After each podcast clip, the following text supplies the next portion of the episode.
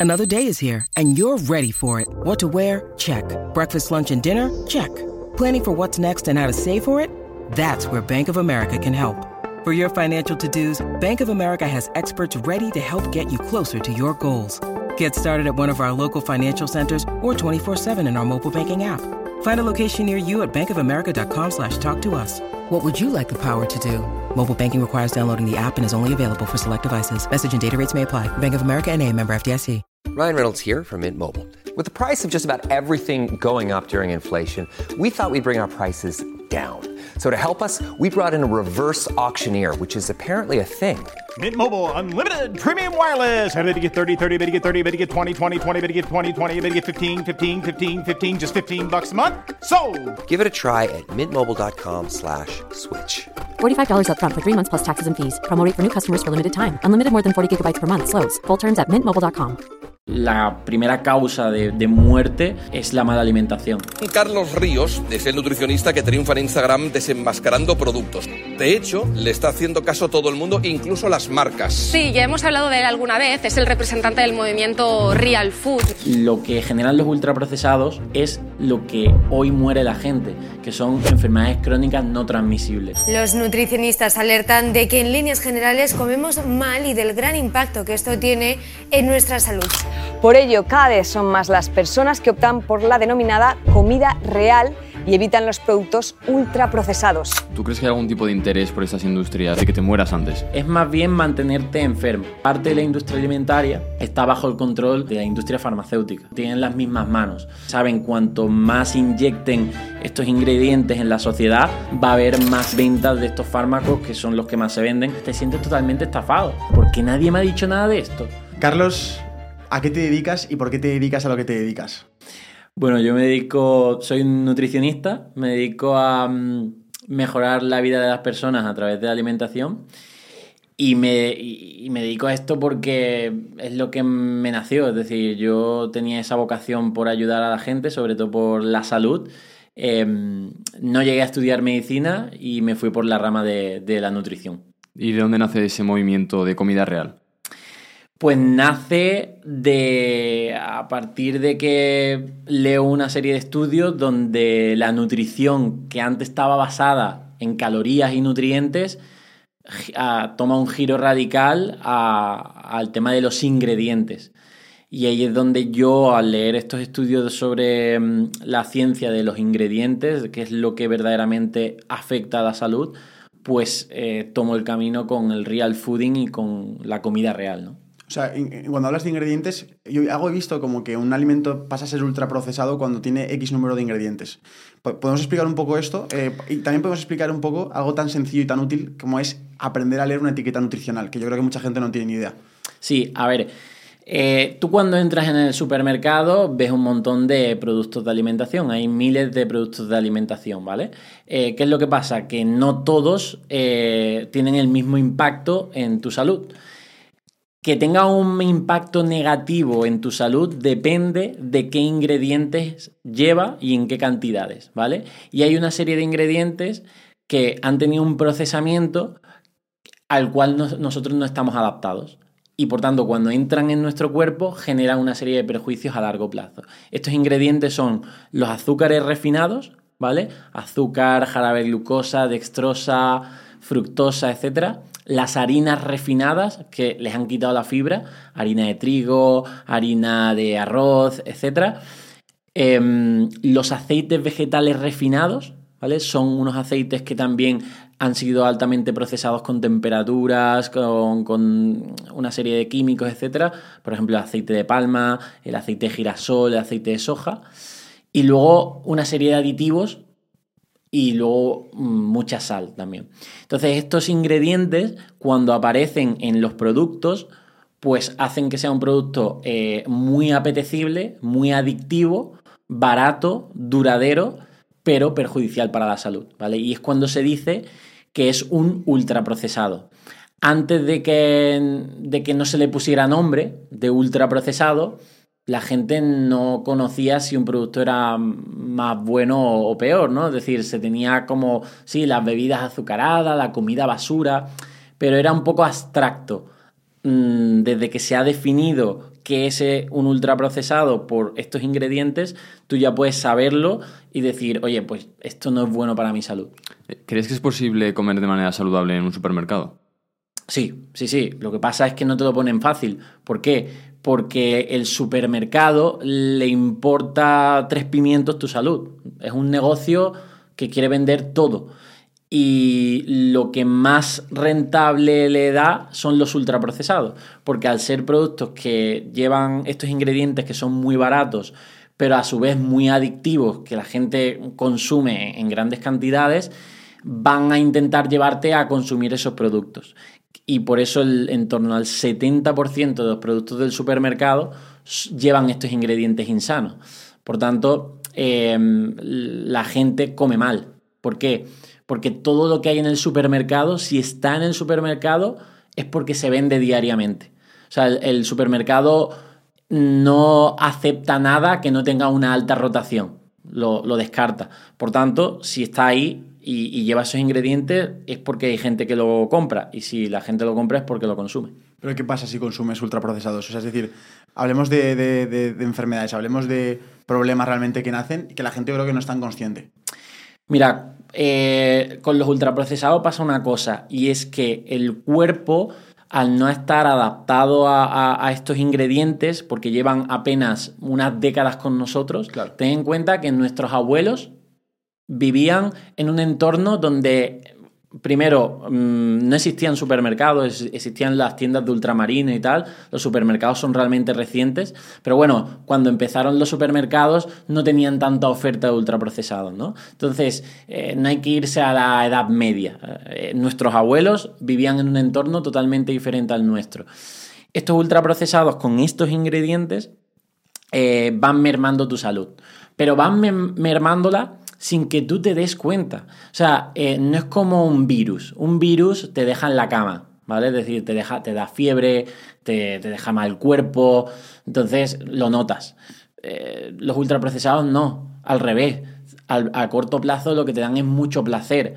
O sea, te hackean el cerebro con las vías dopaminérgicas y te dan mucha dopamina, mucha... Entonces, eh, ¿qué es lo que ocurre? Que la gente lo mantiene en el tiempo, ¿vale? Y afectan por largo plazo, es decir, porque no porque lo comas un día o una semana o un mes, sino porque estás años comiéndolos, ¿vale? Entonces, ¿qué es lo que ocurre? Estos azúcares, estos aceites, estos aditivos, eh, estas harinas, lo que hacen es em, entran en, en tu cuerpo y empiezan a hacer daño. Por ejemplo, los azúcares dañan las arterias, ¿vale? Porque te dan un pico de glucosa. Eh, la glucosa en sangre en exceso es tóxica, entonces el, cuerpo tiene que bajarla.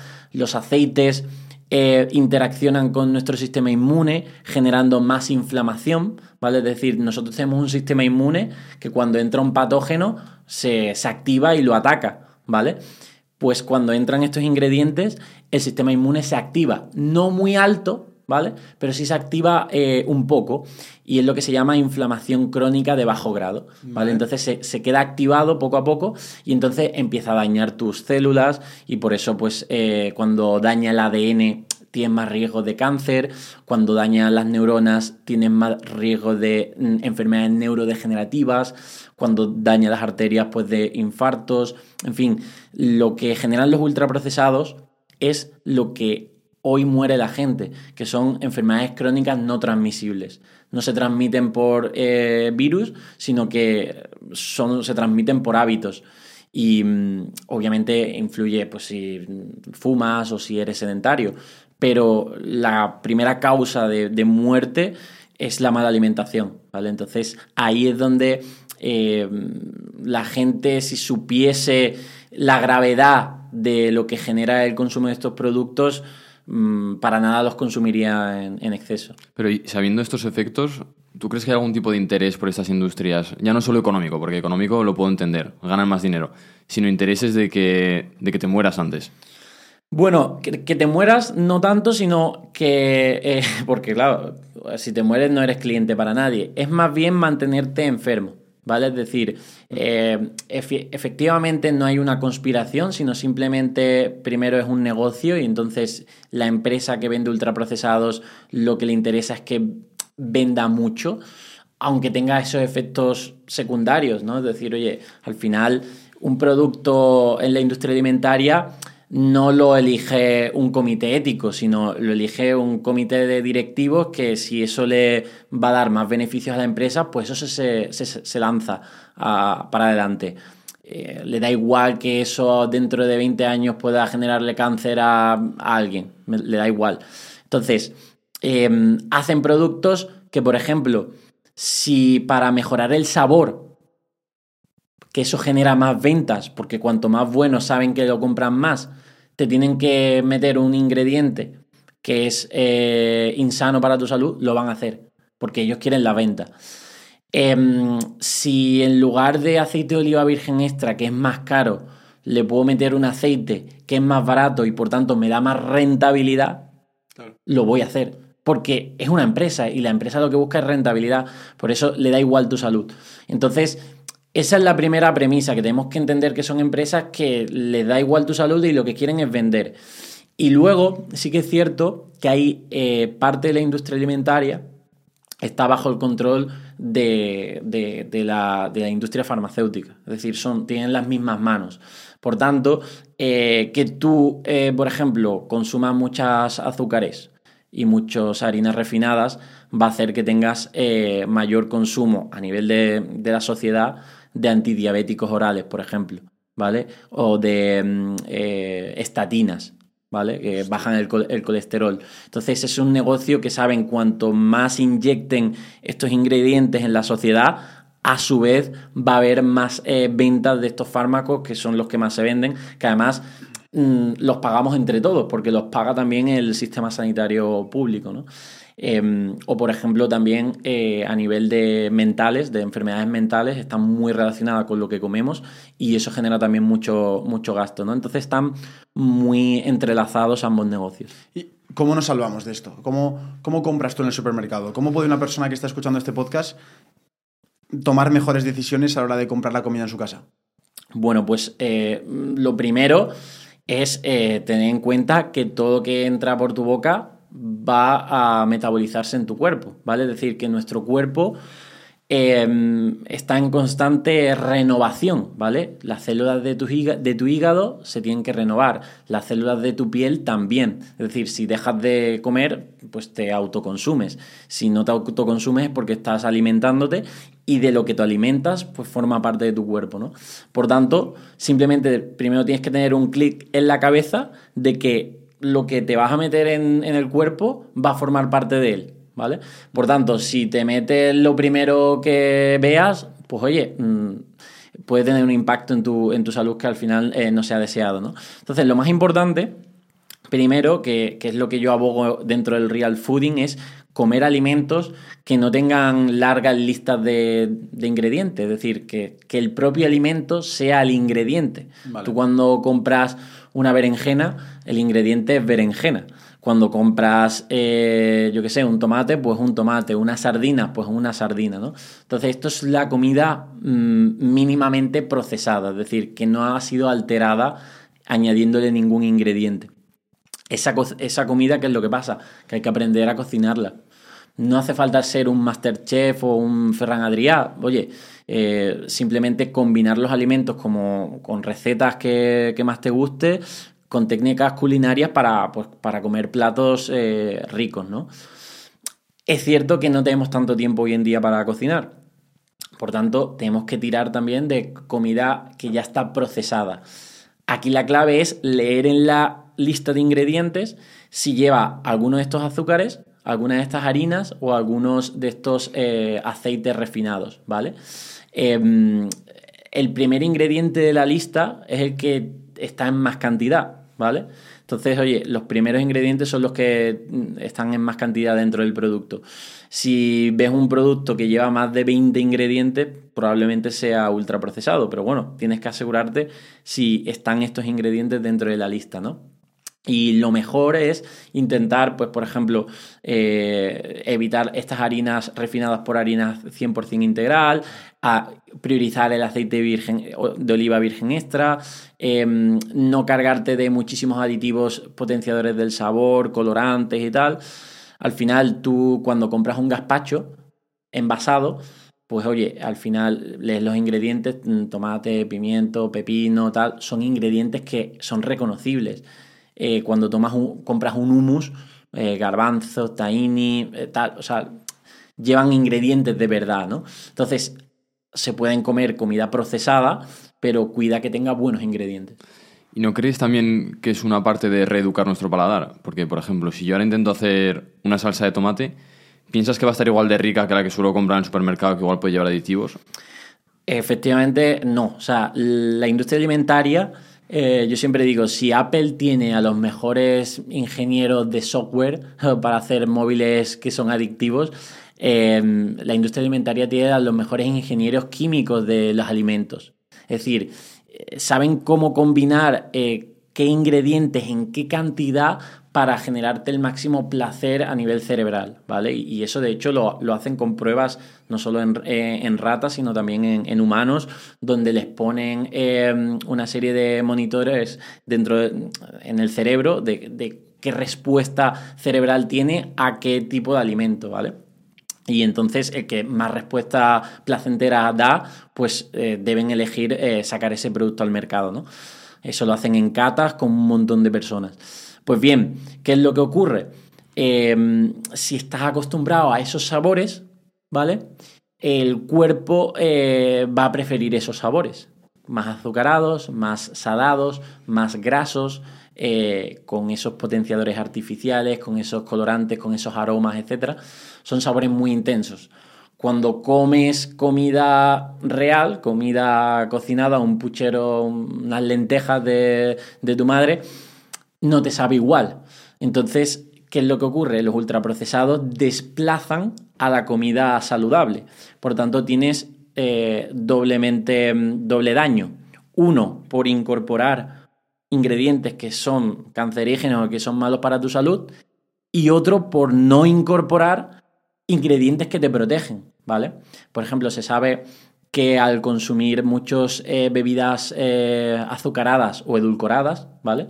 El típico monster, el monster blanco, este que consumen tanto los, que es con edulcorantes, eso hace que prefieras menos frutas. Dices tú, oye, ¿qué tiene, tiene que, ver? Que, toma, que yo tome un, una bebida energética con, con preferir menos fruta. Bueno, haz la prueba, mm, bébete una bebida de estas energéticas y luego comete una manzana, a ver qué te sabe la manzana. Pues te sabe ácida, ¿vale? En cambio, una persona que no bebe estas eh, bebidas eh, edulcoradas, que son como mil veces más dulces que el azúcar de una fruta, pues eh, prefieren más la recompensa que te da la fruta, ¿vale? Es decir, yo, por ejemplo, cuando tengo antojo de dulce, mm, me como una pera y es que lo flipo. O sea, me, da muchísimo placer. Pero aparte, me estoy metiendo en el cuerpo antioxidantes. No lo hago por los antioxidantes que tenga. Yo, lo hago porque, porque me gusta.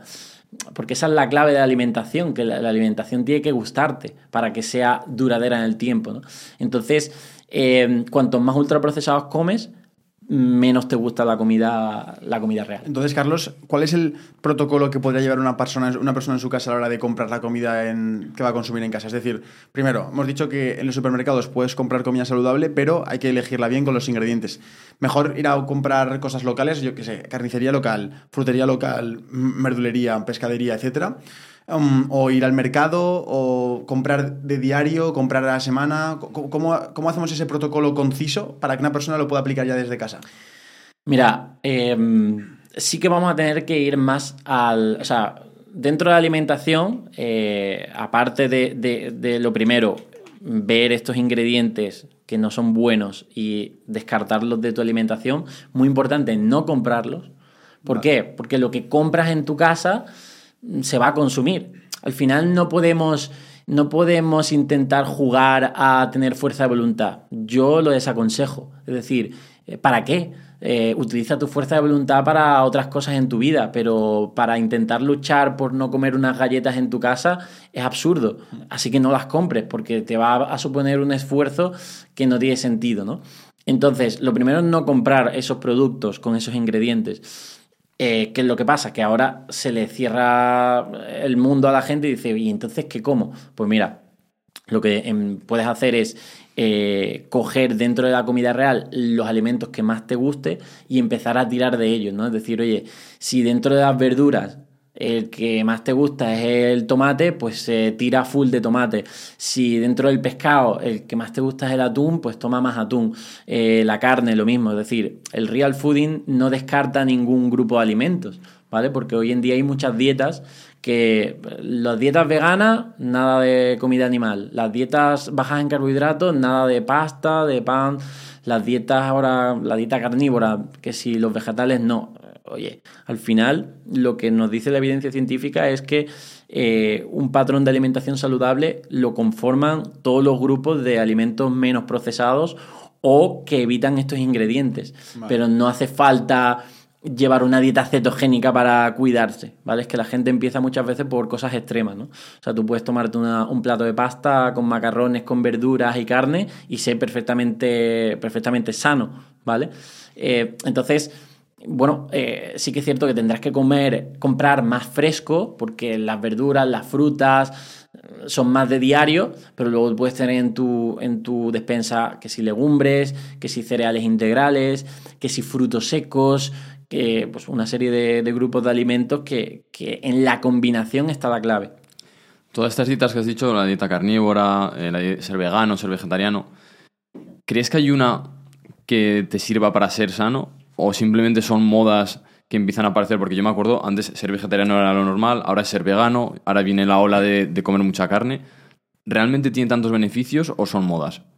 Mira, hay un denominador común de, qué es una dieta saludable, ¿vale? Y, y, lo voy a decir ahora, que es evitar estos ultraprocesados y comer esta comida mínimamente procesada dentro de esta comida, si ya haces esto, cualquier dieta te va bien. de cualquier nombre te va a venir bien.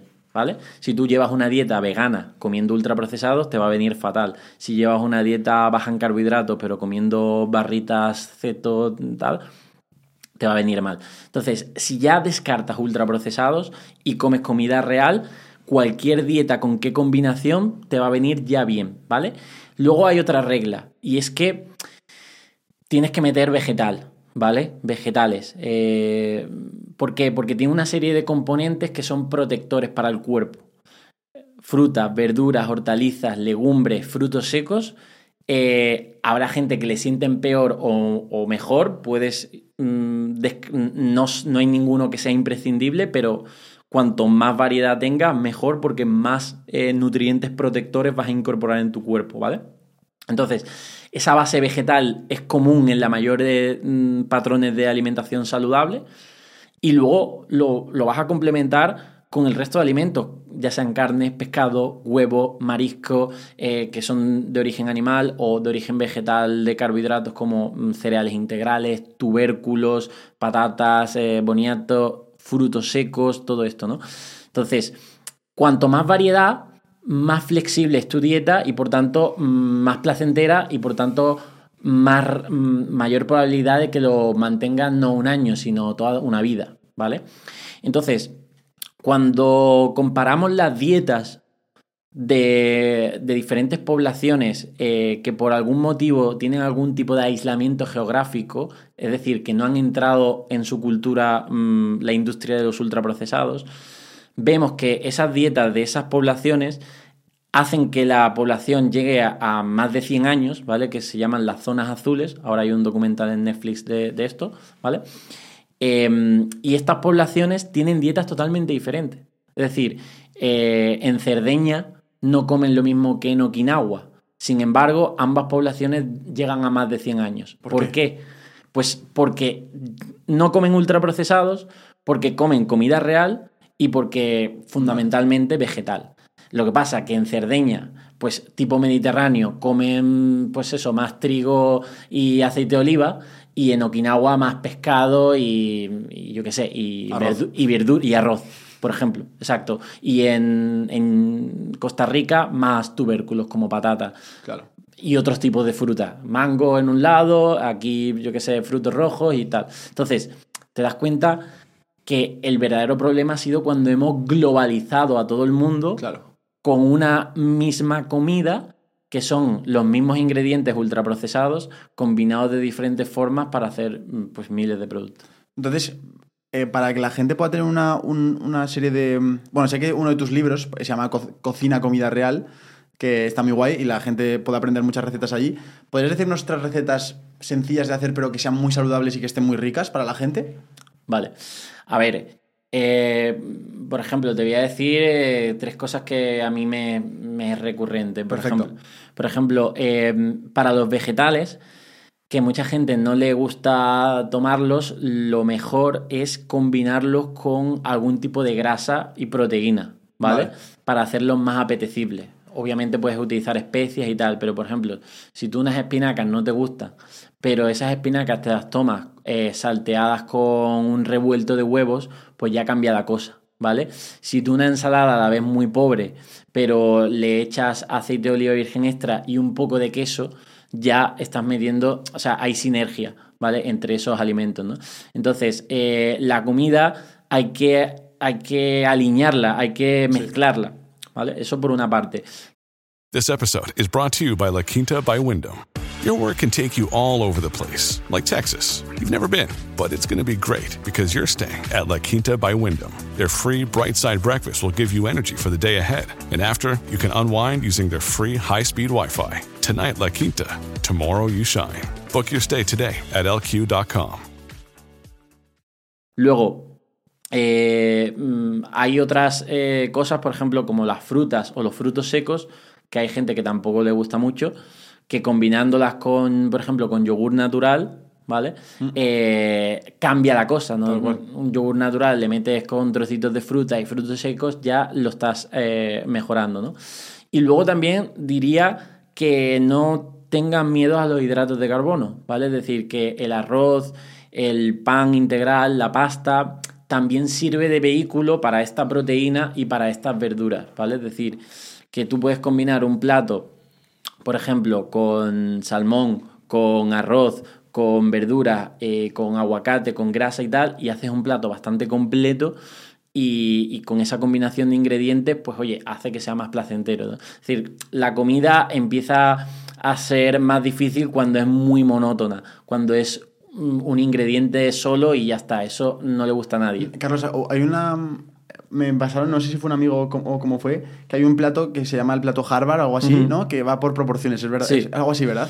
¿Cómo, cómo, cómo es ese plato? ¿Solamente es lo, lo que hay que hacer, no? Mira, no, no a ver, eh, simplemente lo del plato Harvard era como, bueno, es como una forma más visual de intentar que, mm, que no abuses solo de un ingrediente, ¿no? Es decir, oye, que si te vas a comer, por ejemplo, pasta, pues no te comas un platazo de pasta y, no y Vale. dejes un poquito de verdura, Eso ¿no? la definición de comer equilibrado. Exacto. Vale, vale, vale. Pero no tienes por qué hacerlo en un plato, porque oye, tú puedes comer dos platos y el primero es solo verduras y luego pues es carne con algo de arroz o lo que sea. Pues oye, no hace falta tener esa guía de plato. Lo que sí hay que tener un- es una guía de que, eh, bueno, pues eh, tienes que meter más vegetales, eh, luego dentro de las proteínas pues tienes que llegar a una cantidad suficiente, ¿no? Que es pues un buen filete, un buen pescado, tal, o un par de huevos, etcétera. Em, porque más o menos en torno a 30 gramos de proteína pues es interesante en la comida, ¿no? Vale. Em, en fin, eh, al final mm, no tampoco estas poblaciones precisamente que tienen, eh, que viven muchos años, no cuentan calorías, no cuentan macros. Eh, muchas veces eh, se quedan cortos de comida, ¿vale? Es decir, que no, no, no abusan de, de esto. La clave es que, que disfrutan, ¿vale? Que disfrutan, por eso lo hacen toda una vida y con 100 años siguen comiendo eso, eh, al final, si haces una dieta de estas de moda, eh, que yo he visto auténticas barbaridades, sobre todo dentro del mundo fitness, ¿no? Donde solo comen arroz y pollo. Y, y- y- se revientan la mente a, a- a- esa comida y, y- luego acaban abusando, dándose atracones de, de, de ultraprocesados y tal, eso no es sostenible en el largo plazo. Entonces, si no es sostenible en el largo plazo, no te estás ayudando. Y otra guía que creo que es muy interesante para la gente que nos escucha y para Sergio para mí que estamos viajando todo el rato es si hay algún tipo de restaurante o algún tipo de, de comida, ya sea cultural o de lo que sea, que nos pueda ayudar a, a tener esa comida real o si nos tenemos que tener en cuenta qué tipo de aceite usan. ¿Hay alguna cosa así que nos pueda ayudar? Bueno, a la espera que abra yo mi restaurante, pero no, sí que es cierto que cuando em, sales fuera de casa, eh, los restaurantes, pues hay dos tipos, por así decirlo. Están los restaurantes de comida rápida de siempre, que esa gente pues no van a hacer a- comida demasiado pues palatable con estos aceites malos, con tal. Y luego está la comida más mediterránea, que es la comida que yo abogo, o comida más, por así decirlo, más eh, gastronómica cultural, ¿no? Es decir, oye, pues puedes ir a un italiano, o a, pero a un verdadero italiano, a un verdadero japonés, intentando que, que preserve realmente la cultura de, de la alimentación de, de ahí, ¿no? Eh, pero es complicado, ¿vale? Porque el restaurante, de nuevo, no se está interesando en tu salud. Lo que quiere es que vuelvas al restaurante y por tanto tiene que hacer la comida más apetitosa posible y ahorrar costes. Por tanto, dudo mucho que utilicen aceite de oliva virgen extra. Al final, cocinan para mm, rentabilidad, no para que tú te cuides por dentro, ¿no? Entonces significa que cuidarse cuesta dinero. Obviamente cuesta más. Sí, sí, sí. ¿Y tu restaurante va a costar mucho dinero? Bueno, no tiene por qué, ¿vale? Es decir, costará un poco más porque, claro, al final, eh, oye, es que el azúcar es súper barato y eh, los dátiles son caros, el aceite de oliva virgen extra está caro, ¿no? Entonces, tienes que pagar más, está claro, Eh, pero sin que sea inaccesible, ¿vale? Es decir, eh, no es un. tiene que ser algo gourmet o algo de clases sociales altas, ni mucho menos, ¿no? Es más bien a nivel educativo. El problema de, de la mala alimentación va asociado con, con las clases sociales, pero por el tema también educativo, ¿vale? Porque en clases sociales más deprimidas, pues eh, el nivel de educación pues, eh, está afectado por otros condicionantes. Eh, cuanto más estrés tengas en tu vida, más vas a recurrir a la droga de los ultraprocesados y eso también afecta, ¿no? Una vida más tranquila y, más en paz te va a hacer comer más saludable. Ah, o entras en el círculo virtuoso de como mejor, me siento mejor, hago más deporte, descanso mejor, o entras en el círculo vicioso de como peor, me siento peor, descanso peor, eh, me siento con menos energía, etcétera. La pirámide nutricional. ¿La mayor estafa de este siglo? Bueno, sí, una de las grandes estafas porque no tenía una intención, de nuevo, de salud, era más bien una intención comercial. De... Pero así se sigue poniendo en los colegios. Bueno, no- desconozco ahora mismo hasta qué punto está eso, pero sí que es cierto que yo en la carrera, en 2012, 2013, lo, lo estudiamos. O sea, en la carrera de nutrición. La carrera de nutrición. Sí, sí, sí. O sea, est- estáis hablando de que una, una pirámide que se ha hecho con fines de vender más, se está inculcando a los futuros nutricionistas de este país. Es decir, ¿qué pasa ahí? Pu- O sea, obviamente está claro que es el interés comercial, pero ¿por qué está mal la pirámide y, por, y cómo estaría bien una pirámide? Y diseñemos una hoy aquí en, en Tengo un Plan. A ver, lo primero que está mal de la pirámide es que es eh, bastante imprecisa e inespecífica, porque cuando te dice que la base deben ser los hidratos de carbono, ¿vale? Hidratos de carbono es eh, una Coca-Cola y es unas patatas cocidas. Entonces, ahí da mucho juego. O sea, la clave, eh, o sea, la ciencia de la nutrición, ¿vale? Eh, apareció eh, para ayudar a elegir a la gente qué comer.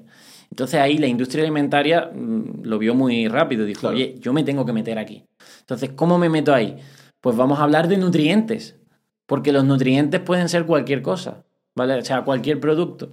Entonces no quería hablar de, de ingredientes, la industria. No quería eh, que se detectara que el aceite de palma es malo para tu salud. No. La, industria lo que dijo es, el exceso de grasa es malo para tu salud. Por tanto, toma mi yogur azucarado bajo en grasa o mis barritas eh, Kellogg's eh, 0% grasa. ¿Vale? Eso le interesaba a la, a la industria. Y a día de hoy lo sigue haciendo más enrevesado con, con códigos como el Nutri-Score, que es un código de colores que se le ponen a los productos que es en función a los nutrientes. Por tanto, un Nesquik va a estar como algo saludable, como recomendado, aunque no lo sea. ¿Por qué? Porque lleva poca grasa, por ejemplo. Entonces, a la industria le interesa hablar de nutrientes porque juega con ellos para decirte esto es mejor y esto es peor, ¿vale?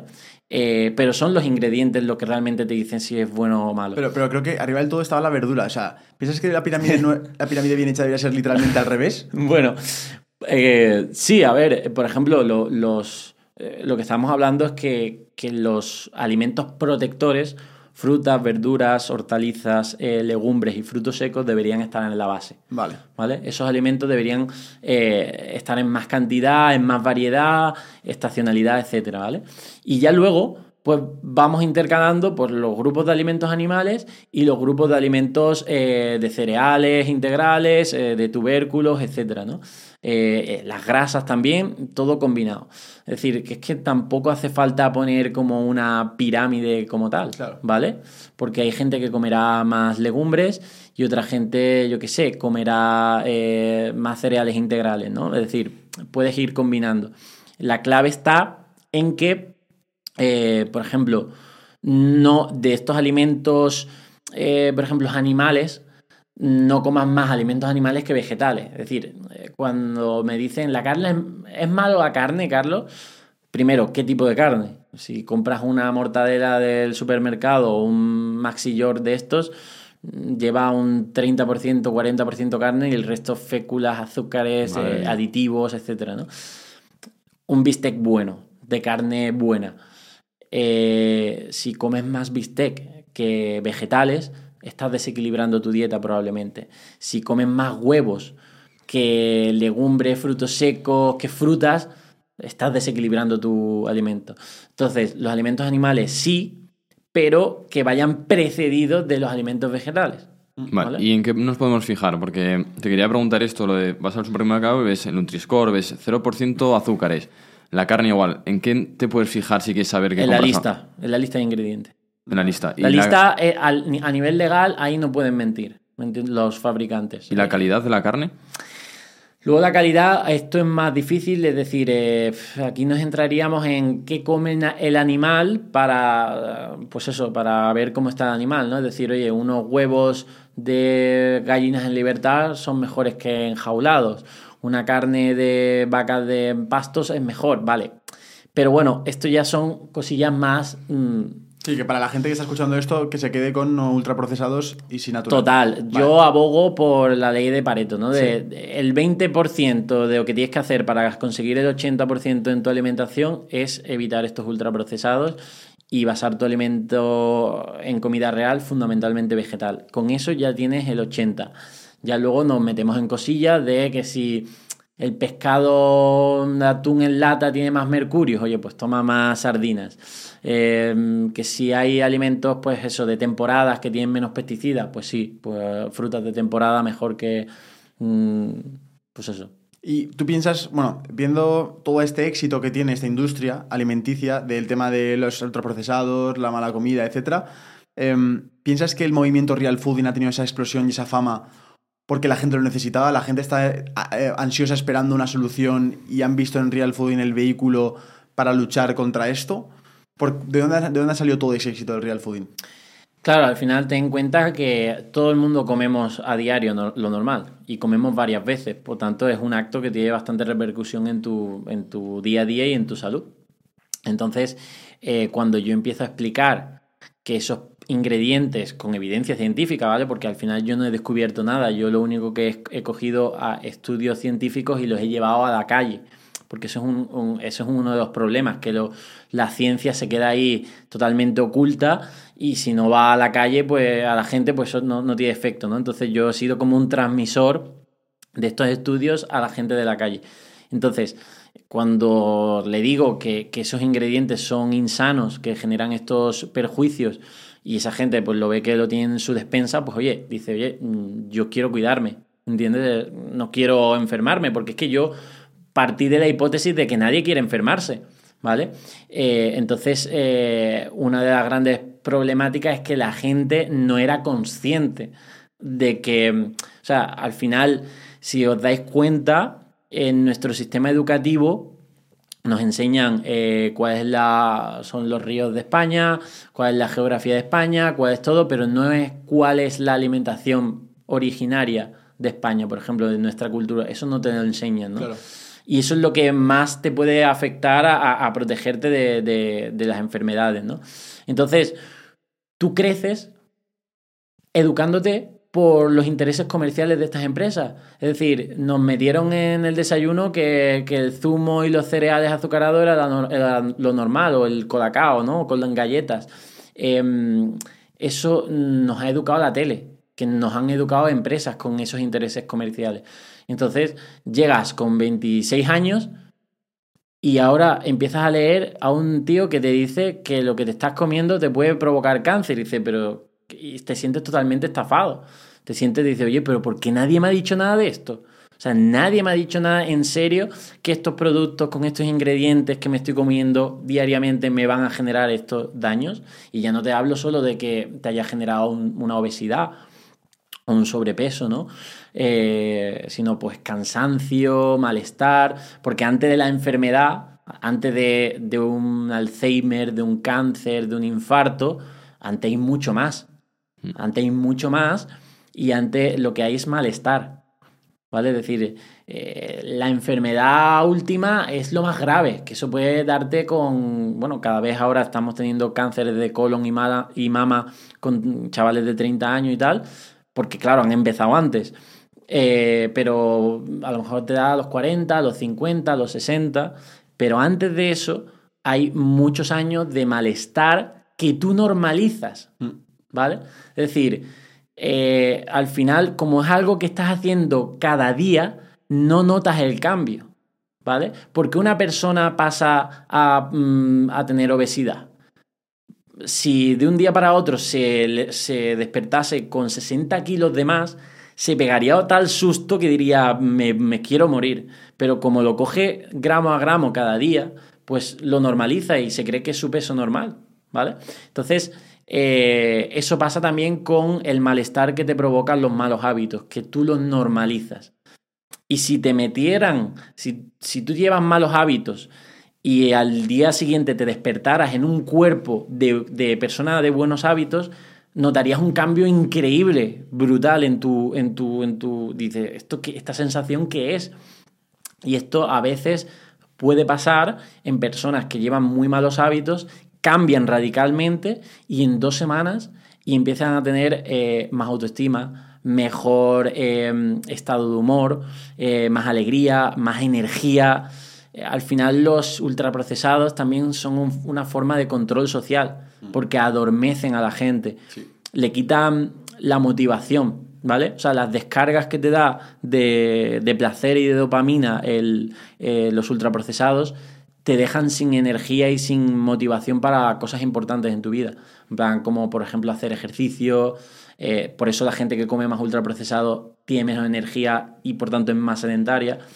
Eh, o incluso pues emprender, tener un que sabemos que es muy difícil, que tienes que tener muchos, eh, digamos, mucha tolerancia al riesgo, a la incertidumbre, a los obstáculos y tal si comes ultraprocesados, eh, estás hackeando también tu cerebro para que no pueda afrontar eso, ¿no? Entonces, adormecen a la sociedad, una sociedad que va como fantasmas en piloto automática, adormecida y, a través de, esa alimentación, que es lo que quiere también muchos políticos. ¿Y qué tipo de indicativos nos podemos dar cuenta? Por ejemplo, eh, la tripa hinchada es algo que la gente normaliza, mm. o, o no tener energía. ¿Cuáles son los típicos que acabas normalizando y piensas que son normales? Por ejemplo, levantarte por la mañana eh, cansado.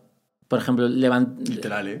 O sea, cuando tú te abres los ojos por la mañana, se supone que, está, que debes tener el, eh, el mayor momento de energía del cuerpo, por así decirlo, más descansado.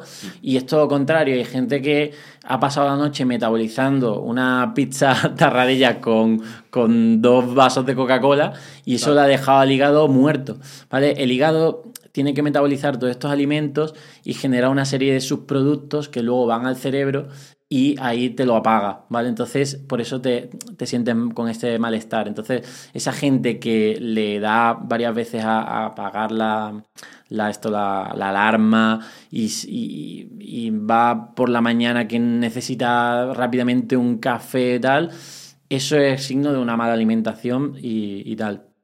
Luego, por ejemplo, eh, el tema del, del hinchazón, ¿vale?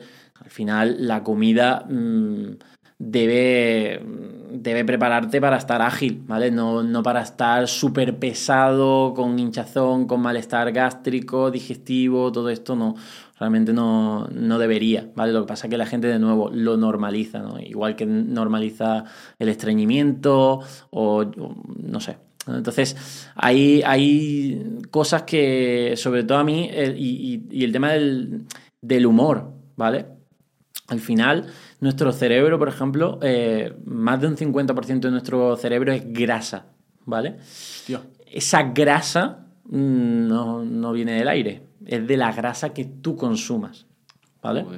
Por tanto, eh, la gente que consume grasa, que si lo vierais en un cubo, eh, como es el aceite que utilizan para algunos productos, vamos, es que ni se lo daríais a vuestro peor enemigo, esa grasa va a formar parte de las membranas que rodean eh, tus neuronas. ¿Vale? Entonces, eh, si tú te alimentas de la grasa del aceite de girasol o el aceite de palma de los productos, eso es lo que va a formar parte de tu cerebro.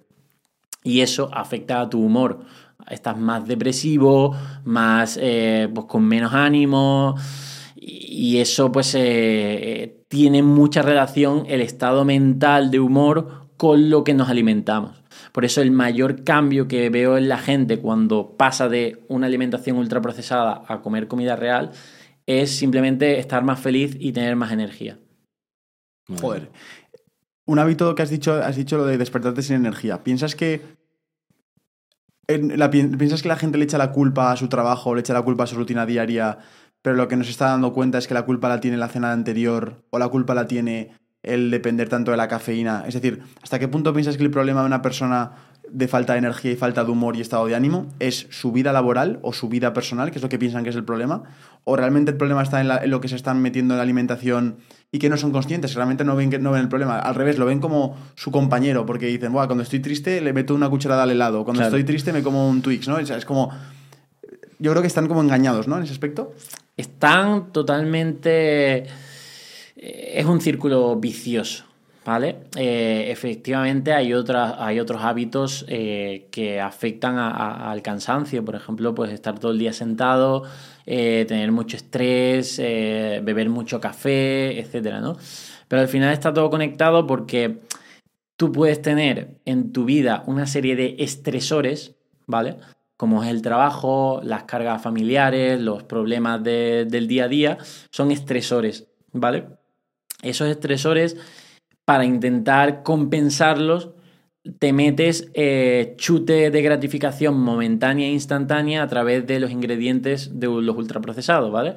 Ejemplo, un helado o sobre todo por la noche se ve muy común que tú vas acumulando esos estresores durante el día y en la noche están en su pico máximo, por tanto necesitas compensarlo. En lugar de meterte una raya, pues lo que haces es meterte un, yo qué sé, una comida precocinada, eh, guarra, etcétera, ¿no? Para compensar ese malestar estresor que has tenido del día a día. ¿Qué es lo que pasa? Pues que claro, eh, esos ingredientes insanos van a tu cerebro también y te hacen estar peor, te sientes más pesado y pues bueno, empieza ya en ese círculo vicioso. En lugar de esos estresores inflamatorios, eh, meterte carga antiinflamatoria como es hacer deporte, comer comida sana, eh, hacer mindfulness o, descansar y tal, para equilibrar tu cuerpo, pues eh, oye, al final lo que estás es empeorándolo, ¿no? Entonces, claro, ahí es, es un problema. ¿Qué opinas del café y cómo deberíamos tomarlo?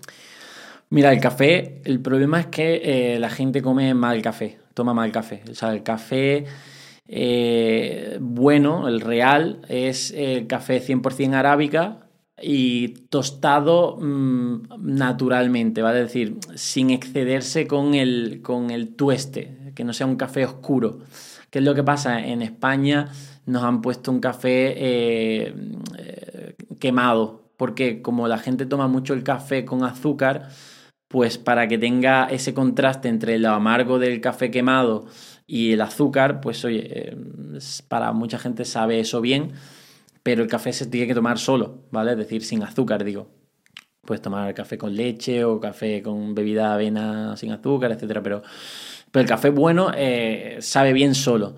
Y ese café, pues, eh, es el llamado café de especialidad, ¿vale? Que es el café 100% arábiga con tueste natural, controlado con la temperatura, etcétera.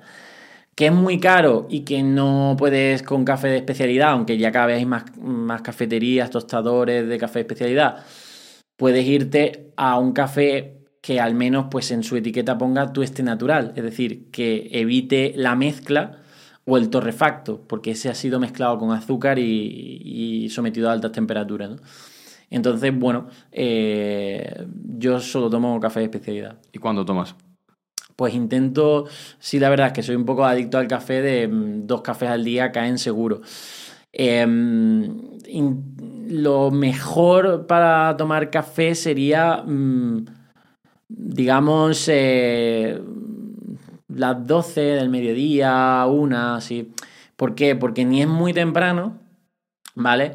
Ni tampoco es muy tarde.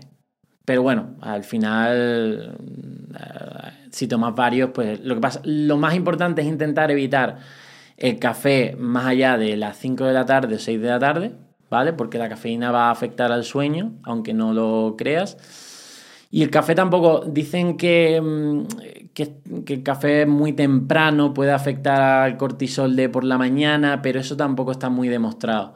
¿Vale? Es decir, que puedes tomarte un café a las 10 de la mañana, a las 9 y tal, y tampoco pasa nada. Pero, pero sí, eh, tampoco hay que abusar de. Y o sea, yo tomo mucho café, me gusta mucho, soy un gran fan, la gente ya lo sabe. Eh, y yo, yo, he probado a tomarlo más tarde y más temprano y no he notado diferencia en ese aspecto del cortisol. Eh, pero sí, por ejemplo, he notado mucha diferencia con un café malo de calidad. Eso es clarísimo. When you need mealtime inspiration, it's worth shopping Kroger, where you'll find over 30,000 mouthwatering choices that excite your inner foodie. And no matter what tasty choice you make, you'll enjoy our everyday low prices, plus extra ways to save, like digital coupons worth over $600 each week. You can also save up to $1 off per gallon at the pump with fuel points. More savings and more inspiring flavors make shopping Kroger worth it every time. Kroger, fresh for everyone. Fuel restrictions apply. Eh, he visto, y mucha gente dice, y te quiero preguntar a ti como nutricionista, que el café no es que sea simplemente. Porque la gente piensa en café y solo piensa en cafeína, como la único, claro. el único ingrediente que tiene. Pero estuve investigando y la gente decía, y expertos decían, que el café tenía muchos antioxidantes y muchas cosas que no se suele hablar, pero que son muy buenas para la salud. ¿Eso es cierto? Es decir, ¿es, es cierto que el café especialidad no solo es bueno para tu salud a nivel de que no te, evitas el torrefacto, el azúcar y todo esto, sino que encima te, te, aporta unos antioxidantes y, unos, y otros ingredientes positivos para tu salud? Sí, mira, el, en torno a los estudios observacionales que cogen eh, qué es lo que hace gran grupo de poblaciones, estamos hablando de cientos de miles de personas que beben café a diario y evalúan concretamente qué ocurre a los que beben un poco más de café o los que no beben entre 3-4 tazas de café al día eh, se ha visto que eh, disminuye el riesgo de algunas enfermedades crónicas no transmisibles. Por ejemplo, enfermedades están muy relacionados con prevención de enfermedades neurodegenerativas, ¿vale? ¿Vale? Es decir, Alzheimer, demencia, eh, Parkinson. Tomar más café previene ese tipo de enfermedades neurodegenerativas, ¿vale? Algunos tipos de cáncer, ¿vale? Y enfermedades sobre todo hepáticas, ¿vale? Porque el café va muy bien para el hígado, el buen café. Entonces, eh, no se trata de abusar y ser dependiente del café, pero es un hábito bueno por esos antioxidantes que tienen. En otras culturas es el té, El té verde, pues si te gusta el té verde también es muy antioxidante y también es muy bueno. Pero el café, si es bueno, eh, te da un chute de antioxidantes importante. De hecho, bueno, si la, la gente que esté escuchando esto, eh, tanto Juan como yo, por si le sirve, el hábito que tenemos es de hacernos café de filtro, porque la gente piensa en café, solo piensa en café de la máquina expreso que hay en la cafetería normal, pero no, o sea, el café se puede hacer de más formas y si os sirve, a mí una cosa que me ayudó mucho a poder beber café sin romper el ayuno, es decir, café solo, muchas veces el café expreso directamente que sale sabe muy fuerte, ¿no? Aunque sea, aunque sea especialidad sabe fuerte, si no te gusta mucho el café. Pero sin embargo, hay metodologías de filtro, no hace falta hacer un V60, puedes hacer cosas como las que hace Juan, como una cafetera de filtro normal, te vas a ver un café como más tirando a un té, parece de café, y encima te, no te rompe el ayuno y, y puedes tomarte todos esos beneficios por si acaso a alguien le sirve que dice, joder, es que me cuesta mucho bebérmelo solo y tal. Pues es más suave. Sí, es mucho más suave, es como una infusión de café. Yo, por ejemplo, sí que he experimentado que si me lo tomo nada más despertarme, me puedo notar a la hora y media un poco cardíaco, de, de que estoy sentado en el ordenador y digo, hostia, estoy acelerado y no sé por qué. Si me espero una hora y media, dos, sobre las 10, me, me entra mucho mejor. Pues perfecto.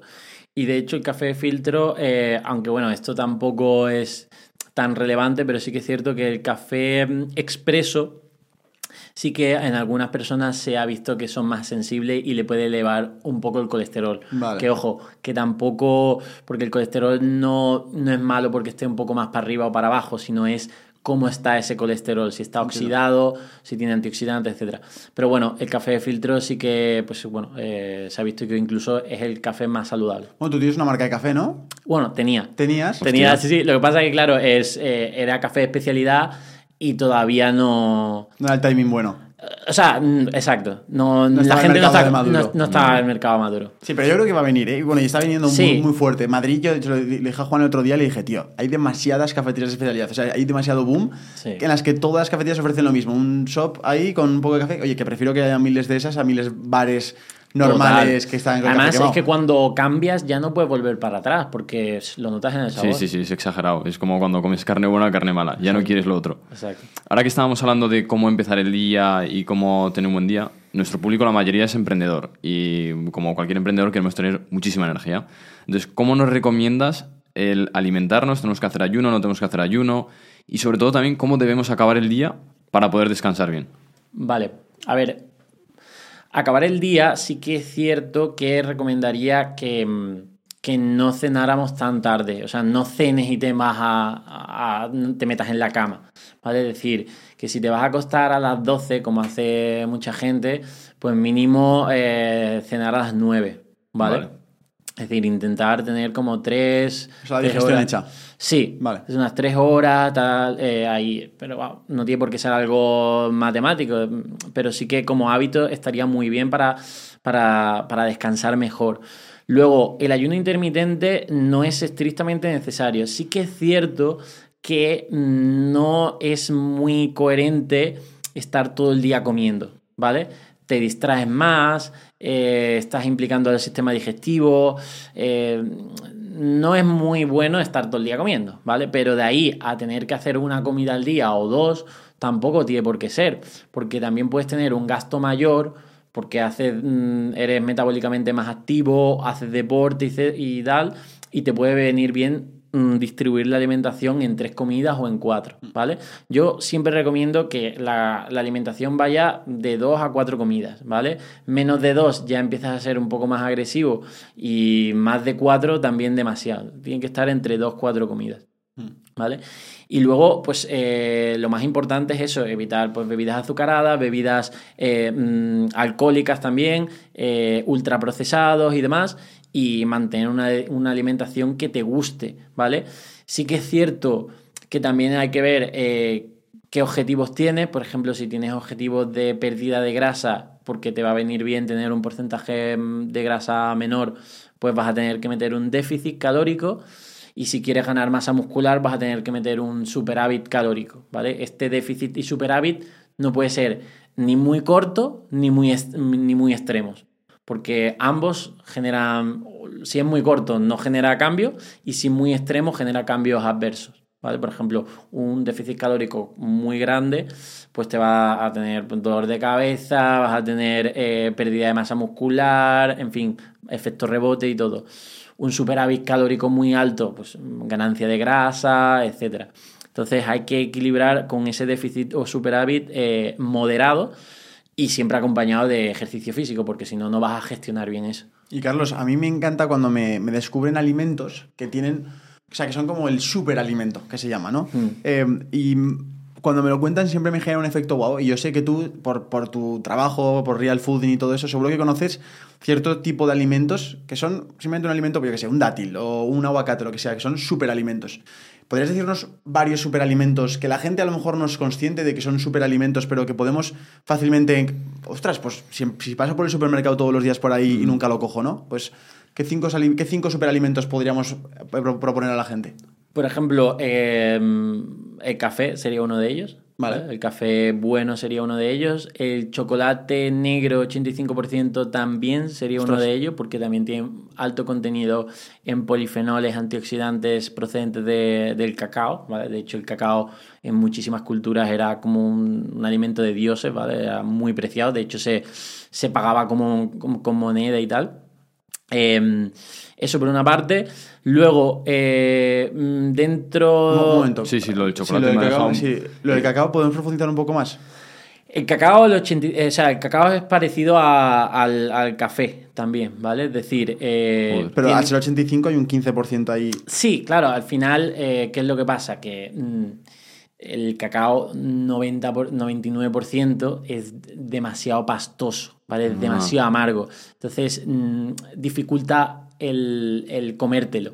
Por tanto, el 85 le mete un poco de azúcar, ¿vale? Pero es una cantidad mm, insignificante con respecto a los beneficios que tiene. Eso sí, estamos hablando de una cantidad de tomarte dos onzas al día. ¿Qué beneficios De- tiene? Pues, eh, por ejemplo, se ha visto relacionado con men- menor tensión arterial, ¿vale? Sí, eh, regula la tensión porque los flavonoides del cacao mantienen el, el óxido nítrico de- del, del cuerpo, de- que es un gas que está en, en los vasos sanguíneos, que mantienen los vasos sanguíneos pues bien eh, hinchados, ¿vale? Eh, o sea, que, que- que realmente no, no, no se comprimen y generan esa hipertensión.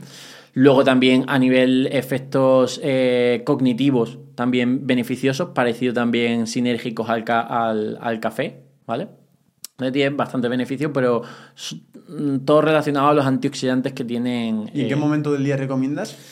Pues, por ejemplo, yo lo utilizo eh, cuando tengo antojo de dulce de después de comer. En plan, eh, en bien. lugar de tomarte un postre azucarado, que es lo que hace la mayoría de gente, yo me tomo un yogur natural, le meto algo de fruta y dos onzas de chocolate 85%. ¿Dónde se puede comprar este chocolate? En cualquiera, Vale. cualquiera. Sí que es cierto que eh, si puedes encontrarlo de esto de, de más buena calidad, es decir, de, de, ah, ah, ya existe incluso el cacao de, de especialidad y tal. Ah, sí. Pero Hostia, sí, sí, sí, ya está empezando. ¿Y cómo se compra eso? eso? va a ser el- lo siguiente. Ah, sí, a ver, Pues son tostadores de cacao. Son gente Vale. que selecciona los granos de cacao, los tuestas, tal, es como el café. ¿Ha llegado al supermercado ya o al o a accesible o solo puedes cogerlo online? Solo online. Solo online, solo online. Pero eso, que sí que es cierto que hay algunos eh, eh, chocolates comerciales y tal, que sí que se ha visto que podrían tener algunos metales pesados y tal. Pero bueno, eh, no está muy, muy claro qué marcas eh, pueden contener más metales. y con- Y, y si fuera capaz de comer un chocolate más fuerte aún, 95, 90, 99... Tiene más es decir, cantidad. ¿es más sano o no hace falta? ¿O llega un punto que ya no es tanta ver, no, diferencia? tampoco, no hay tanta diferencia. Sí que es cierto que hay gente que, que es muy sensible a la cafeína, que el chocolate negro le va a activar. Vale. Eh, son la gente que no toma café. Vale. Porque tiene, en lugar de cafeína, tiene otra molécula que se llama teobromina, que es muy parecido a la cafeína. O sea, que un café, o sea, un- una onza de chocolate puede despertarte. Sí. Sí. Entonces no a, recomiendas tomarlo muy cerca a la, a la cama a gente que sea muy sensible. a gente que sea muy sensible, no. Hostia, qué curioso. Madre Claro. mía. Por ejemplo, embarazadas tampoco tomarlo porque se va a poner el niño también. eh, ¿Con una moto o qué? Con una moto, sí, sí. Hostia, qué curioso, por- ¿no? por el chocolate, sí, sí, sí. Pero, pero sí, eh, eso sería otro ali- superalimento, ¿no? El café, el, Vale, el- café, el cacao. cacao. A mí me gustan mucho los frutos rojos, o sea, los frutos Las ¿no? Las bayas, sí, Vale. arándanos, eh, frambuesas, eh, todo esto tiene muchos antioxidantes también, eh, ayuda a nivel cerebral, eh, previene muchos tipos de cáncer, etcétera. Em, luego el aceite de oliva virgen extra. me parece un superalimento. O sea, es algo que tiene mm, grasas buenas, antioxidantes, compuestos antiinflamatorios, antitumorales, etc. Y mm, luego, si tuviera que decir, eh, diría también las especias, ¿vale? Las especias tipo el romero, el orégano, em, el, ajo, esto en polvo, ¿no? la canela Todas las especias, aparte de dar sabor a los alimentos, previenen la oxidación de, antioxidantes con el cocinado, ¿vale? Por ejemplo, el romero en la carne previene la formación de, compuestos cancerígenos, ¿vale? Eh, o, por ejemplo, pues eh, la canela es eh, antidiabético natural, aparte de antioxidantes, etc. Entonces, casi la mayoría de especias que son utilizados desde tiempos inmemorables, como la cúrcuma, la pimienta negra y todo, son muy beneficiosos para, el organismo, pero no una, como la cúrcuma solo, sino todas, todas y utilizadas en, que los platos estén más ricos, no en tomarte orégano solo, ¿me entiendes? Es decir, em, me parecen un superalimento brutal. Carlos, ahora me gustaría hablar un poco más sobre ti y, sobre todo el mensaje que tú transmites, porque es un mensaje que me imagino que al principio en tu casa igual te tratarían de loco o, dentro de tus amigos. Entonces, me gustaría que contaras eh, cómo empezaste, eh, cuando empezaste a compartir este mensaje, cómo te sentías. Pues mira, al final sí que te sientes un poco loco porque primero tienes que luchar contra, em, contra la cultura que te han metido a ti y que mm, la alimentación nos hace eh, sentirnos, eh, digamos, partícipes, es decir, que influye mucho en cómo, eh, en decirte que todo lo que has comido de aquí para, para atrás era ultraprocesado, era insano, te supone una disonancia cognitiva bastante heavy. Es decir, si yo cojo y te digo, oye, esto que estás comiendo y que has estado comiendo años te está jodiendo, a ti lo primero que te va a generar es rechazo, a, mí. No, no, vas a tener la mente abierta y vas a ser curioso, vas a prestarte a, leer los estudios que yo te voy a dar y a decir, ah, pues venga, voy a intentar cambiar. Eso rara vez suele pasar. Lo que la gente es, se siente atacado, no quiere aceptar que está engañada y lo que va es negarlo, reírse de ti o atacarte directamente, ¿vale? Que es lo que me ha pasado muchas veces. Entonces, eh, la alimentación es muy cultural, ¿vale? afecta a nuestro ego porque nos hemos educado con eso y a lo mejor puedes decirte que el colacao es bastante malo, pues no lo, no lo aceptan, ¿no? Entonces, eh, por esa parte he tenido muchas críticas, ¿no? Pero luego hay gente que es cierto que la vida le pone en una situación bastante complicada y abre los ojos. O sea, yo siempre digo que nunca voy a despertar a nadie, sino que la gente va a despertar por sí mismo porque está en el momento adecuado para despertar. Entonces hay gente que lo ha pasado bastante mal por, alguna enfermedad y tal, que abre los ojos y dice, venga, pues voy a cambiar mi alimentación y ahí es cuando ellos mismos mm, ven la diferencia y es cuando cambian, ¿no? Entonces, eh, por esa parte, luego esa gente que cambia eh, se siente tan agradecida que, oye, que al final me lo, me lo agradece, me lo hace saber y es lo que a mí me motiva a seguir, ¿vale? A pesar de que hay mucha gente que no quiera cambiar y me llame loco, ¿no? ¿Y en tu casa fue fácil meter este mensaje? Pues en mi casa fue difícil porque lo que yo decía no, no tenía ninguna autoridad, porque mis padres no me veían como un nutricionista mm, prestigioso, sino como su hijo, ¿no? Entonces tendría que ser un médico el que le diga, oye, deja de comer esas porquerías porque tienes más riesgo de, morir eh, eh, de infarto. Pero claro, eso no sucede tanto. Pero bueno, es como todo, ¿no? hay que tener en cuenta que también en la época de nuestros padres eh, se recomendaba fumar. Había médicos que recomendaban fumar.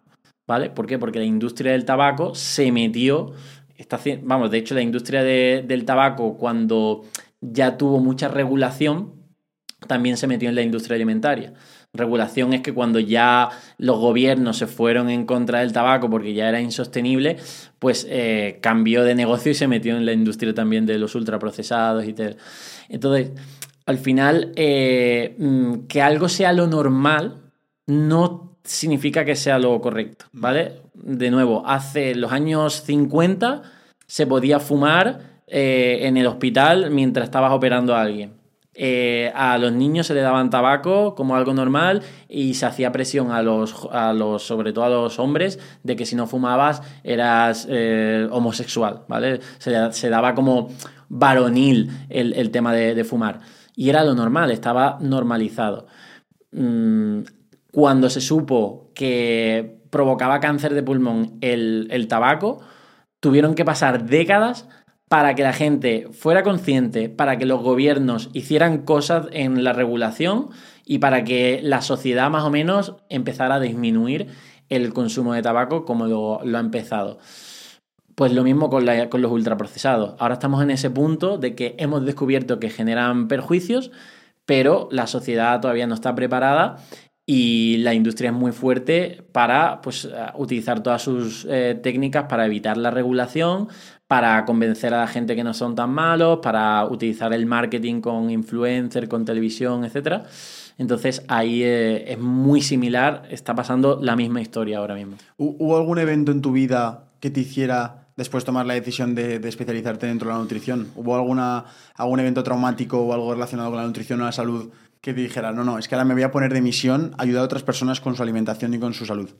Claro, yo cuando salí de la carrera me, me sentí estafado porque como había aprendido en la carrera eh, estas mentiras de que del tema de la pirámide, del tema de, de la grasa es mala, que si los nutrientes y todo esto, las calorías y tal, cuando mm, nada más termino la carrera, empiezo a trabajar montándome una consulta, veo el problema que tiene la gente, veo el cacao que tiene la gente de que no sabe comer empiezo a leer estos estudios que me mm, empiezan a abrir la, mente y digo, ostras, está todo conectado. Aquí ha habido un, un, engaño con estos estudios de alimentación para seguir vendiendo esta basura, porque es un negocio, y, y aquí hay una información que está oculta y que la gente no sabe, y empiezo a cambiársela, a darle esa información, y empiezan a cambiar sus vidas. Y ahí es cuando digo, oye, esto tengo que llevarlo a la gente. Y, y es cuando empiezo, cojo el móvil, abro Instagram y empiezo a pasearme por el supermercado a decir, oye, esto es ultraprocesado, esto y tiene... así te haces viral. Y así me hago viral. ¿Y, y, y cómo decidiste entrar a, a, a, estudiar nutrición en un primer lugar? Bueno, simplemente porque quería estudiar algo sobre salud y como no entré en medicina, pues entré en nutrición. Podría haber entrado en otra, pero empecé en nutrición y empezó a, a gustarme. Pero todavía la carrera era muy desconocida. O sea, no no, el nutricionista no estaba tan, tan a la orden del día, ¿vale? Se veía como algo raro, sin salida, sin... ¿Y tú siempre has sido un chico en, eh, cuando eras más joven de que, que se prestaba mucha atención al deporte, a la salud? ¿Cómo eras, cómo eras de pequeño? De pequeño, precisamente, también eh, tení, tuve sobrepeso infantil. ¿Por qué? Por, no porque comiera o cenara mal, porque mi, mis padres, mi madre sobre todo, hacían comidas típicas mediterráneas en, en la comida y en la cena. Bueno, en la cena quizá a veces sí entraba más comida más rápida y eso, pero lo típico, las legumbres con las verduras, la carne, tal, la comida normal se, se cumplía. ¿Qué es lo que ocurría?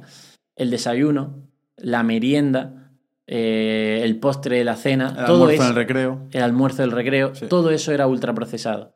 Entonces, un niño solo necesita una comida al día con ultraprocesados para generar cambios negativos en tu cuerpo. Es decir, no hace falta que incluso coma todo el día mal. Un desayuno puede, tener, puede meterle eh, 50 gramos de... 50 gramos de azúcar a un niño, ¿vale? Eso en el cuerpo de un niño es como beberse mmm, dos o tres cubatas. Madre o sea, mía. Al final, por ejemplo, ese, esa cantidad de azúcar la tiene que metabolizar el hígado exactamente igual que como si fuera alcohol. ¿Y lo del tazón de leche con cereales? Pues eso. O sea, eh, es, es, como si, es comparativo a, a, si tuviera dos, dos cubatas al empezar el día. Exacto. Para un niño. Te deja adormecido, eh, lo acumulas en grasa, obviamente no tiene los efectos eh, eh, en la mente de, de, dejarte borracho, pero a nivel metabólico para el hígado, eh, para un niño, ten en cuenta que un niño eh, es como, no, o sea, el cuerpo de un niño es como un cuerpo... Eh, en construcción. Más frágil. Claro. O sea, más frágil. O sea, tú ves una Coca-Cola y una lata de Coca-Cola eh, a un niño pues podría ser como una botella. ¿Vale? Aunque, eh, comparado a lo que tú te tomaras, ¿vale? Es decir, que, lo- que los volúmenes y las cantidades son diferentes. Entonces, eh, yo, yo desayunaba galletas con un paquete de galletas con colacao, luego una caña de chocolate, un bollicao en el recreo, batidos de fresas y tal, en fin, pues lo típico, ¿no? Lo que se veía normal. Y eso me hizo tener sobrepeso. Evernorth Health Services, we believe costs shouldn't get in the way of life changing care, and we're doing everything in our power to make it possible. Behavioral health solutions that also keep your projections at their best? It's possible. Pharmacy benefits that benefit your bottom line? It's possible. Complex specialty care that cares about your ROI? It's possible. Because we're already doing it. All while saving businesses billions. That's Wonder made possible. Learn more at evernorth.com/wonder. Realmente, toda la publicidad que yo me acuerdo que veía de pequeño, el monstruo este que saltaba en las galletas eh, y todo eso, va, va orientado a los niños, ¿no? La mayoría de industrias alimentarias que, que pueden hacer más daño va orientado a los niños. Sí, por dos razones. Primero, porque fidelizas lo que va a ser un cliente para el resto de tu vida. ¿Vale? Es decir, la industria alimentaria, no, estas empresas no tienen un producto, ¿vale? Es decir, eh, Nestlé no tiene unos cereales, tiene comida de desde niños hasta toda la vida, ¿vale? Y tiene miles de marcas. Por tanto, si yo ya te introduzco en el mundo de los ultraprocesados con 5 años, tengo mucha probabilidad de que seas mi cliente durante toda tu vida, ¿vale? Entonces, eh, por eso se ataca a los niños como, como, como lo- la gallina de los huevos de oro. ¿Vale? Eh, también lo hacía la industria del tabaco, se intentaba que fueras adicto con, siendo adolescente para que ya fueras fumador el resto de tu vida. Entonces, la industria eh, se apalancó en la única forma más de manipulación que tenía en esa época. Ahora hay otras porque tenemos redes sociales, pero en esa época, en los 90, era la televisión y la radio eh, y las promociones en punto de venta. Entonces cogió eso y empezó a echarle dinero a la tele, al- a las promociones, a la radio y tal. Y, y al final, pues eso, ah, pues eh, nadie gasta cientos de miles de millones en publicidad sin un retorno que es mayor.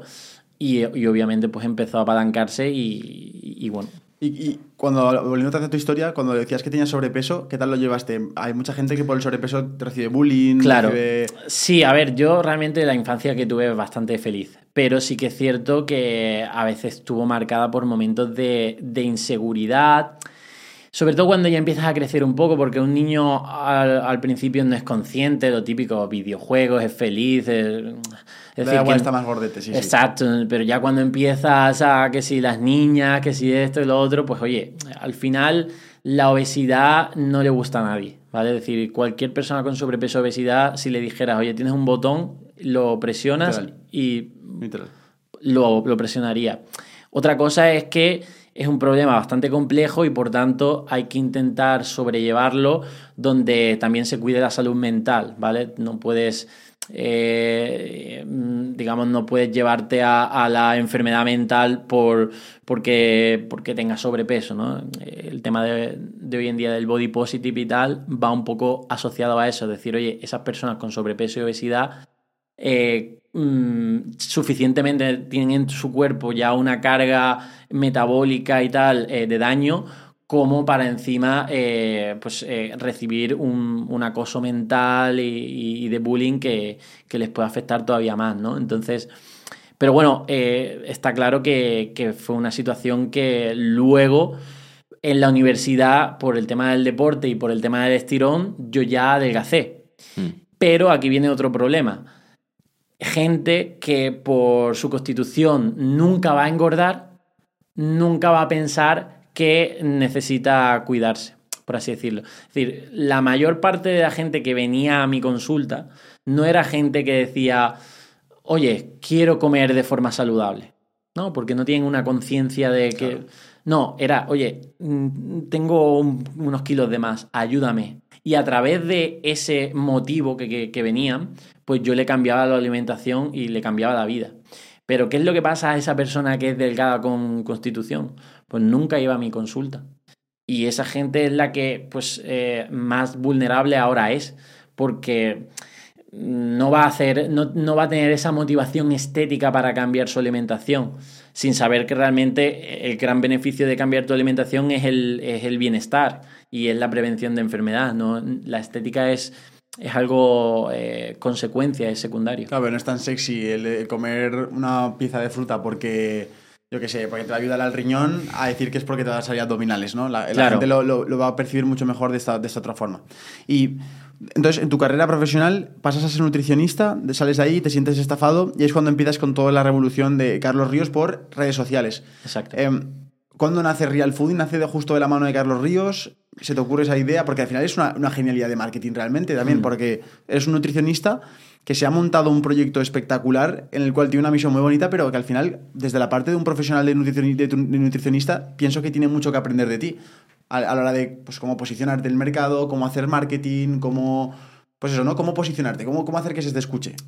Claro, yo creo que lo mejor que hice fue eh, cuando descubro estos estudios, ¿vale? Que hablan sobre que la importancia es la comida real, es decir, los ingredientes mínimamente procesados, me doy cuenta que aquí lo importante no soy yo, ¿vale? No soy, no es Carlos Ríos el nutricionista que lo sabe todo, sino, oye, este, eh, este cambio de tendencia, este cambio de paradigma, eso era lo, lo importante. Y eso le di forma de marca mm, llamándose Real Fooding, ¿vale? Mm, Fooding por el tema de, o sea, de comida real pero en movimiento, es decir, de como un, un, un estilo de vida, ¿vale? Y eso fue clave también para que la gente me siguiera. No seguía a Carlos Ríos por, por ser el doctor Carlos Ríos y tal, sino seguía el movimiento que estaba, que, estaba enseñando, ¿no? Y eso fue clave también luego a nivel más de emprendimiento y empresarial para que para dotar de mayor estructura a, a- a- a un cambio, ¿no? Es decir, eh, a ver, puedes, como persona física, puedes hacer muchísimo bien y puedes cambiar muchas cosas, pero con empresa también, porque la empresa puede dotar de equipo, de recursos económicos, de muchas cosas que hacen que también pueda crecer mucho, ¿no? Al final, las empresas de ultraprocesados son eso, son empresas.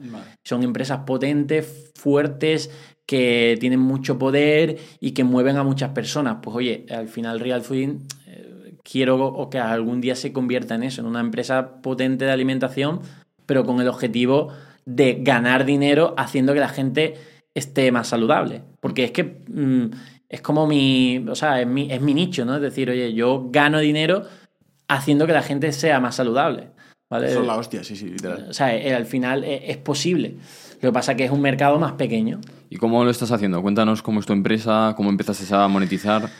Pues yo empecé a monetizar simplemente eh, en redes sociales. Ya tengo cierta credibilidad, ¿no? Es decir, estoy ayudando a gente, la gente me sigue, consume mis contenidos y tal. Entonces, empresas de alimentación se ponen en contacto conmigo. Y, aquí empiezan, l- los primeros que llegaron fueron las empresas de ultraprocesados, intentando comprarme, ¿no? Eh, obviamente mm, les dije que no, eh, y ya se pusieron un poco más a la defensiva, y entonces ya pues eh, muchas de ellas me amenazaron con el tema de Burofax, de llevarme a juicio por lo que decía, que no tenía que demostrarlo y tal. Y ahí es donde tuve los primeros problemas. Pero luego, eh, al final, como tenía una comunidad bastante grande, a muchas de estas empresas pues no les salía tampoco a cuenta meterme en... Porque no se metían conmigo, se iban a enfrentar A un a, una- movimiento. a un movimiento de, de miles de personas que también eran consumidores, ¿no? Y que no querían verse tampoco, pues eso, perder esos consumidores. Entonces, ya luego sí que es cierto, hubo otras empresas que hacen las cosas bien, hacen buenos productos, que empezaron a pagarme por recomendar esos productos, que ya lo hacía gratuitamente, porque yo empecé a recomendar productos en el supermercado sin cobrar nada, simplemente pues aportando valor. Pero si ya una empresa, pues encima podía eh, yo monetizar mi actividad para seguir haciéndola, pues promocionando su producto, pues lo hacía, ¿no? Y, y llegó el momento en donde eh, al final yo recomendaba a la industria cambiar y generar y hacer ciertos productos y alguno de ellos me hacía caso, pero otras, otras veces no. ¿Por qué? Porque el mercado seguía siendo demasiado pequeño. Es decir, yo le decía a, un- a una marca, oye, por favor, ¿por qué no hacéis este producto con estos ingredientes? Dice, Carlos, no hay suficiente demanda todavía para eso. Entonces no me quedó otra que decir, oye, pues entonces lo voy a hacer yo. O sea, voy a sacar yo mi producto con mi marca para, porque sé que hay una comunidad que, que- quiere comprarla, ¿no? Que me sigue y tal. Y ahí es donde empezó ah, Real Fooding a ser una marca de alimentación saludable. Que tiene todo el sentido, porque al final lo que yo quiero es cambiar el entorno, ¿vale? O sea, sabemos que de las barreras para que la gente coma mm, bien, las barreras están en, sobre todo en su entorno, en que hay disponibilidad de comida basura, de que son muy adictivos, todo eso, ¿no? Eh, que son fáciles de preparar. Oye, yo ahora estoy desarrollando productos que sean disponibles, asequibles, fáciles de preparar y de consumir y que estén buenos, pero que además sean saludables, ¿no? Entonces, ¿cuáles son los planes del del futuro? ¿Supermercados? Eh, crear, nuevas- crear nuevas líneas de alimento? Mm, lo primero, em, seguir sacando productos que sean lo más innovadores posibles Vale. para que ofrezcan una alternativa para que la gente deje ultraprocesados. Es decir, si un ketchup, por ejemplo, es eh, tomate con 40 gramos de azúcar, yo te voy a dar un ketchup que sepa igual o lo más parecido, obviamente a un ketchup normal, pero sin azúcar y sin edulcorantes, ¿vale? Eh, echándole, por ejemplo, un 5% de pasta de dátil, que es dátil triturado, que tiene antioxidantes, fibras, etc. Si eso está bueno y tiene un precio asequible, va a funcionar, ¿vale? Y eso es lo, ahora mismo estoy enfocado en eso, ¿no? En sacar productos que cambiemos los ingredientes malos por ingredientes buenos y eh, lo metamos en el, en el supermercado tuyo de, de tu esquina, ¿no? Sacar estos productos. En un futuro, ojalá tengamos tantos productos que podamos montar un supermercado. Y a diferencia de cuando entras en cualquier supermercado, que el objetivo del supermercado es vender todo, tú en mi supermercado, nuestro objetivo será que todo lo que compres te haga estar más saludable. Y de hecho, hay adentro nutricionistas que te ayuden a hacer la compra según mm, bueno. tu intolerancia, según tu contexto y tal, a elegir esos ingredientes y todo lo que sea, todo lo que hay adentro sea saludable. ¿Y cómo de lejos lo ves? A ver, lo veo un poco complicado, aunque sí que es cierto que ahora vamos a empezar con los restaurantes, porque también es una es algo que necesita la gente de ir a un centro comercial y comerse comida real, ¿vale? Pero, pero bueno, depende de la velocidad a que vayamos. Un supermercado tiene mm, 3.000 referencias. Es complicado, pero bueno, también podría meter marcas que fueran afines de comida saludable en mi supermercado, obviamente. Justo eso iba hablando antes con Sergio. Yo veo muchas marcas ahora que, pues bueno, sacan barritas que a priori los ingredientes son más sencillos. Pues dátiles, cacahuetes, no sé qué. Y yo pienso, tío, un Nestlé o alguna industria tan grande, en el momento que vea que la tendencia es esa, no le es, mucho, no le es muy fácil coger y cargarse todas estas marcas, porque tienen mejores costes, tienen ya todo preparado para, para poder dar un cambio más radical. Sí y no, porque eh, digamos que hay, hay productos eh, que la industria de estas gigantes no puede cambiar, ¿vale? Primero porque sigue siendo un nicho más pequeño, ¿vale? Sí que es cierto que la industria mm, nos va a copiar, de hecho ya nos está copiando y eso es bueno porque al final pues, es parte de mi propósito, que, que la gente, que haya más productos saludables. Si, si yo saco este ketchup y mañana Mercadona me lo copia y lo mete en, su, en sus supermercados, mm, para mí sería un éxito porque es- estoy cambiando la alimentación de un montón de gente todavía más, ¿no? Eh, y además creo que hay mercado para todo, ¿vale? Es decir, que no hay, no lo veo como que el pastel se lo come otro, ¿no? Esta gente sí que suele ser muy grande, estas empresas, y lo que hacen es comprar otras empresas pequeñas si lo hacen bien, ¿no? O copiarle y tal, pero hay otras cosas que no, no prescinden porque todo está muy orientado a la rentabilidad, ¿vale? Vale. Es decir, que si pueden echarle ciertos aditivos o un aceite más barato, lo van a hacer. Yo soy más purista, ¿pero por qué? Porque el, el- la brújula que guía mi negocio es la salud. Entonces yo no me yo no acepto nada que no, que no sean bueno. los criterios que tenga. Eh, otra marca va, sí, va a meter esto un poquito, va a reducir el azúcar, tal, pero siempre te va a colar algo, ¿vale? Porque no va a ser realmente eh, ajustado a lo que nosotros queremos. Pero bueno, eh, ojalá poco a poco vaya creciendo el mercado para que esa sea mm, la tendencia, ¿no? Bueno, Carlos, eh, la verdad es que a todo el mundo que, que está escuchando este episodio espero que le eche un vistazo a tus libros, tanto el de Come Comida Real, Cocina Comida Real, ¿alguno más que, que no esté diciendo? Tengo uno de pierde grasa, pierde Vale. grasa con comida real. Perfecto, pues cualquiera de los libros son buenísimos, de hecho has vendido un montón de esos libros y te doy la enhorabuena. También que te sigan en redes sociales porque lo que compartes tanto con Real Fooding como con Carlos Ríos me parece un contenido muy bueno y muy didáctico que la gente puede aprender. Que le echen un vistazo también a la app que tiene una parte gratuita muy interesante, si acaso, Sí. la de My Real Food App. Y poco más, no sé si me estoy dejando algo, Juan. Nada, ha sido increíble. Otro podcast de estos que tienen que apuntarse qué tiene que comer y qué no tiene que comer. Y si quieres decir algo para nuestra comunidad. Pues nada, que oye, que se anime a, a probar, a, a comer más saludable, porque lo va a notar eh, en otros aspectos de su vida. O sea, no, que no piense solo en el físico, eh, da, que se dé dos semanas para cambiar su alimentación y que es que lo va a notar en, a lo mejor en la autoestima, en, en cómo estás focalizado, en la motivación, en la energía. Y eso, una vez lo experimentas, ya no hay vuelta atrás. O sea, ya no quieres el- ese malestar. Así que nada, muchísimas gracias por invitarme y, y a seguir así que lo estáis haciendo muy bien, claro. Muchísimas gracias. Vamos a pasar a la parte del plan y nos vemos en el próximo episodio. Adiós. Chao.